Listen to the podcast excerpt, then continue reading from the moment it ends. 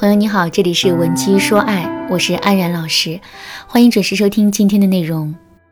前段时间啊，一则南京女子开奔驰寻渣男的视频登上热搜。视频中，一妙龄女子将一辆全身都贴满渣男照片的奔驰车停在了某小区的门口，随后呢，该女子便拿起麦克风，大声地朝着周围的人群喊话：“此人行为恶劣，毫无道德底线。”一六年就已经结婚，却在外面装单身小伙，欺骗无辜女性二十余名，导致我方怀孕一月有余。另外，该女子还表示，男子已经跟她见了家长，得知她怀孕后，男子就逃回了南京。女子出于无奈，这才做出了视频中的行为。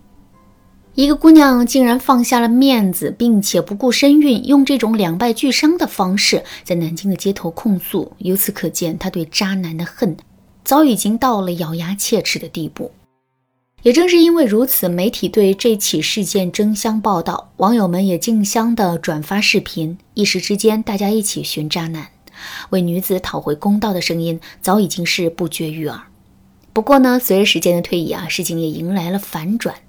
据当时的男子爆料，女子其实早就知道他已婚的事实，但仍继续与其交往。另外，发现女子怀孕后，男子还给了女子四万块钱作为补偿。一时之间啊，这千里寻渣男的苦情戏，突然就有了一种小三逼宫上位的味道。事情发展到这儿，舆论是一片哗然。有些网友说，男人没一个是好东西，总是吃着碗里的，还惦记着锅里的。所以我们在择偶的时候，一定要擦亮眼睛，避免被骗。还有一些网友说，现在的小三真的是太有心机，也太张狂了。为了能够上位，竟然自导自演了这么一场年度大戏，这真的是太恐怖了。针对这起事件，我想站在事件中女子的角度，说这样几句话：爱情是美好的，但同时呢，它也是充满风险的。在进入一段感情的时候，及时识别出渣男，这确实是一件很重要的事情。但更重要的是，在这个过程中，我们一定要能够做到洁身自好，坚守住原则和底线。为什么我会这么说呢？下面我试图来还原一下两个人刚开始交往时的情景。这里面呢有两种假设。第一种假设是在最开始的时候是事件中的女子主动勾引的男子，也就是说从始至终这就是一场小三逼宫上位的戏码。但是从两个人后续的表现来看，这种情况发生的概率不高。试想一下，如果女子从一开始就想逼宫上位的话，她肯定会对男人的基本情况，比如资产、职业、家庭住址，尤其是男人妻子的情况，有一个深入的了解的。如果是这样的话，后面就不会出现奔驰女南京街头寻渣男的桥段了。第二种假设是一开始女子确实是被男人骗了。可是这种欺骗并没有维持太长的时间，就被女子给识破了。不过呢，在这个时候，女子已经深陷在了这段感情里，再也舍不得离开了，所以她就萌生了逼宫上位的想法。我上面的那段话就是针对这种情况说出来的。其实啊，该女子在最开始的时候完全是一个受害者。可到了后面，发现自己被渣男欺骗了之后，她没有勇气的坚持自身的原则，及时止损，而是选择了破罐子破摔，一条路走到黑，这才让自己背上了小三的身份。当然啦，我也能够理解这姑娘的想法。毕竟谁都不愿意承认自己被骗，谁都不愿意让自己在感情里的付出得不到回报。所以呢，为了避免这种情况的出现啊，在刚开始步入一段感情的时候，我们一定要注意，通过对方的言行举止，把渣男及时的筛选出来。比如说，渣男一般会同时在几个女人之间游走，分身乏术。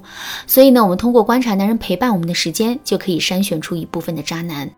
再比如说，渣男的目的性一般会很强，他们会特别急于跟我们发生关系，所以我们也可以通过放慢恋爱进程的方式来考验男人的真心。另外，渣男最喜欢做的一件事就是打压我们，并且对我们进行道德绑架。如果我们发现交往对象有了这样的倾向，一定不能掉以轻心。其实啊，除了上面的这三个方法以外，识别渣男的方法还有很多。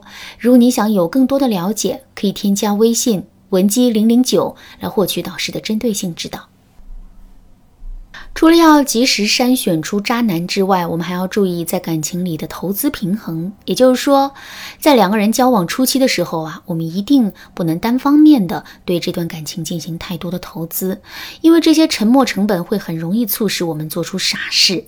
正确的做法是，我们非但不要多给男人付出，还要想办法引导男人对我们多投入。如果男人愿意这么做的话，最起码我们能初步判断出男人对我们是真心的。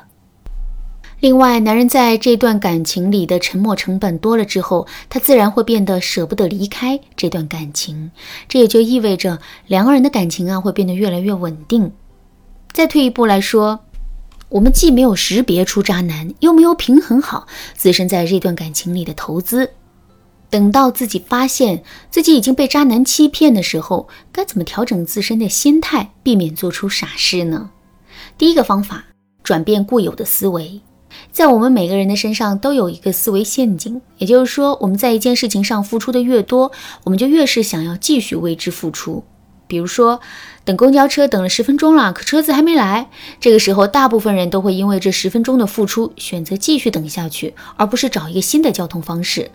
感情也是如此，我们一定要时刻提醒自己，我们现在的不甘心、不顾一切，其实都是这种思维的误区导致的。我们完全可以静下心来，找到一个更好的解决问题的方法。第二个方法，恐怖营销法。广告学上有一个经典案例，讲的就是恐怖营销。广告的内容是这样的：一个懵懂的小男孩站在凳子上。够到了放在冰箱上面的一把锋利的刀子，小男孩不知道刀子的厉害，于是呢，就像把玩玩具一样，把玩起刀子了。那一幕幕惊险的画面看得人们惊心动魄，但与此同时，人们也深刻地意识到了认真照看孩子的重要性。这就是恐怖营销的作用。面对渣男的欺骗的时候，其实我们也可以采用这个方法，也就是说，如果我们觉得自己做出的某个行为是错的。那么我们就尽可能多的去想一想，这个错误的行为可能会引发的严重后果。只要我们想的足够细、足够多，那么我们就很可能会打消做出这个行为的念头。当然啦，无论是思维的转变，还是心态的调节，这都不是一件简单的事情。如果你觉得自己在这些方面存在不足的话，可以添加微信文姬零零九来获取导师的针对性指导。好了，今天的内容就到这里啦。文姬说爱，迷茫情场，你得力的军师。